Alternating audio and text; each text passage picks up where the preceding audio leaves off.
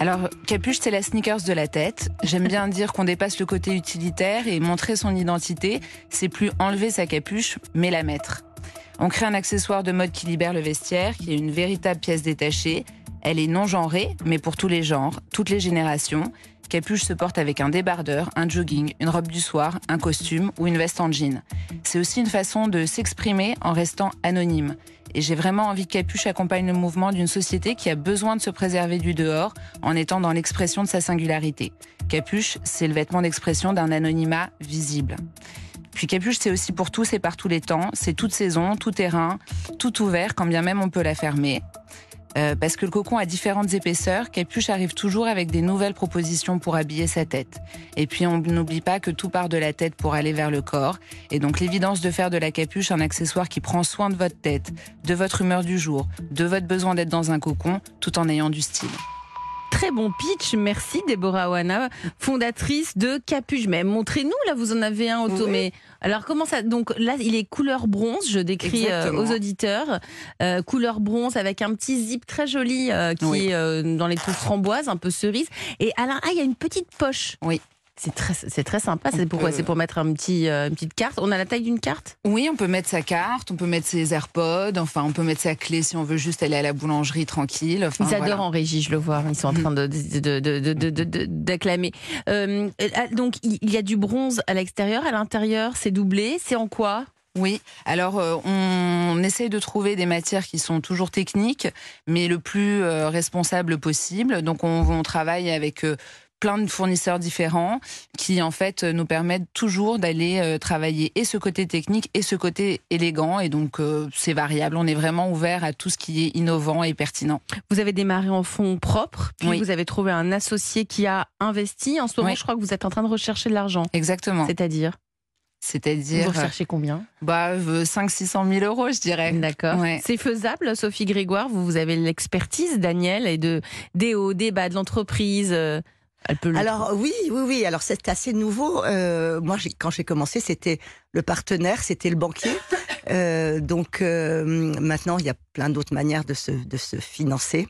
Mais bonne chance. Quel regard portez-vous, Sophie Voilà, c'est un accessoire. Vous, c'est les gants. Là, Déborah est en train de lancer la capuche. Fallait-y penser Ouais, c'est formidable. Et alors, on a, on a un, quelque chose en commun, c'est nos cheveux, nos cheveux frisés.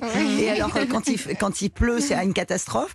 Euh, donc euh, oui, j'ai très très envie et puis on a déjà parlé de faire une collaboration ah, ensemble. Mais, racontez-nous, c'est oui, ça, c'est que la France bouge. Quelle collab Racontez-nous. Qu'est-ce que ça va euh, bah, Écoutez, j'aimerais beaucoup euh, parce que j'essaye aussi de faire en sorte que nos gants soient pratiques, confortables, euh, ils sont beaux, ils sont créatifs et tout ça, mais ils sont aussi pratiques.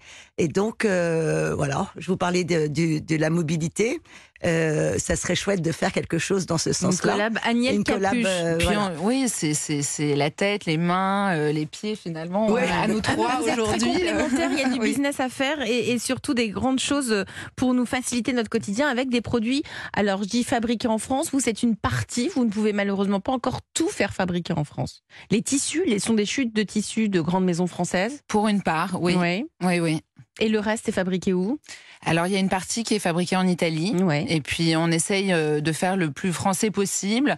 C'est compliqué? Après, euh, ça reste compliqué? Oui. après c'est vraiment euh, la, France et l'Italie ont toujours été un peu côte côte sur le savoir-faire et l'élégance. Donc c'est vrai que on essaye de profiter du, du, de l'alliance la plus pertinente pour avoir un, un, produit le plus abouti possible. Et donc selon les contraintes techniques de certains produits ou d'autres on, s'adapte. Et surtout qu'on est nouveau, donc euh, quand on est petit, on a euh, on a besoin d'une flexibilité quand même. Donc, euh, on est sur des prix haut de gamme. Oui. Parce que je crois qu'elle coûte environ.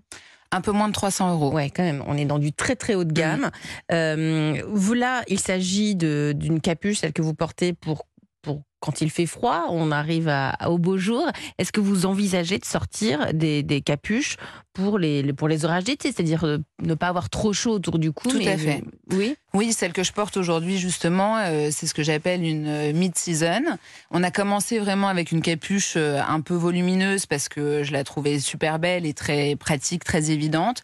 Et on a très vite décidé de décloisonner les saisonnalités pour faire en effet du printemps, de, de l'intermédiaire. Et puis on arrive aussi l'année prochaine avec une vraie collection d'été pour se protéger du soleil. Et donc il y aura maintenant la capuche qui va pouvoir aussi euh, ne pas se jouer que de la pluie, mais aussi du soleil. Donc euh, oui, il y a vraiment cette envie de décloisonner euh, les saisons et d'en faire. En tout cas, je peux vous dire que mes collaborateurs, dont Thomas Gentil, qui, qui se déplace à vélo matin, midi et soir, me dit que c'est très pratique dans l'oreillette, euh, justement, d'avoir euh, une capuche comme ça quand on est, euh, bah, quand on se déplace à vélo, tout simplement. Tout à fait. Alors c'est vrai que le, le, positionnement prix aussi est important parce qu'on veut faire un produit qui dure, on veut faire un produit qui est vraiment, comme je disais, la sneakers de la tête, c'est-à-dire qu'au lieu de s'acheter plein de vêtements, plein de manteaux, plein de doudounes euh, et de consommer, vraiment l'idée c'est de se dire j'achète un produit qui est qualitatif qui est beau et euh, qui est durable pour pouvoir euh, justement euh, capitaliser sur un bel objet plutôt que de la consommation rapide. On, est vraiment aujourd'hui. Je crois que vous avez vous avez un, espace au printemps Haussmann à Paris. Oui. Et, votre site internet? Notre site internet, on est aussi, on a été dans, dans beaucoup des stations de ski, Courchevel, Tignes, Val d'Isère. Toujours un peu haut de gamme. Hein. Voilà, Marseille, Lyon. Mm. Mm. Vous restez euh, avec moi euh, toutes les deux, Déborah Oana pour, euh, pour Capuche et vous, Sophie Grégoire, présidente Daniel. on va vous présenter l'autre pépite du jour, en route pour les trophées européens de l'avenir avec vous. Mathieu Pinon, vous êtes le fondateur de BIS. BIS sont des baskets Oui. À base de kawaii alors à base de coupe-vent, parce qu'on a. à base de coupe-vent. oui, de coupe-vent vintage. De coupe-vent vintage. Des kawaii, mais à base de coupe-vent vintage. Ah d'accord, on préfère dire coupe-vent vintage. Allez, vous restez avec nous.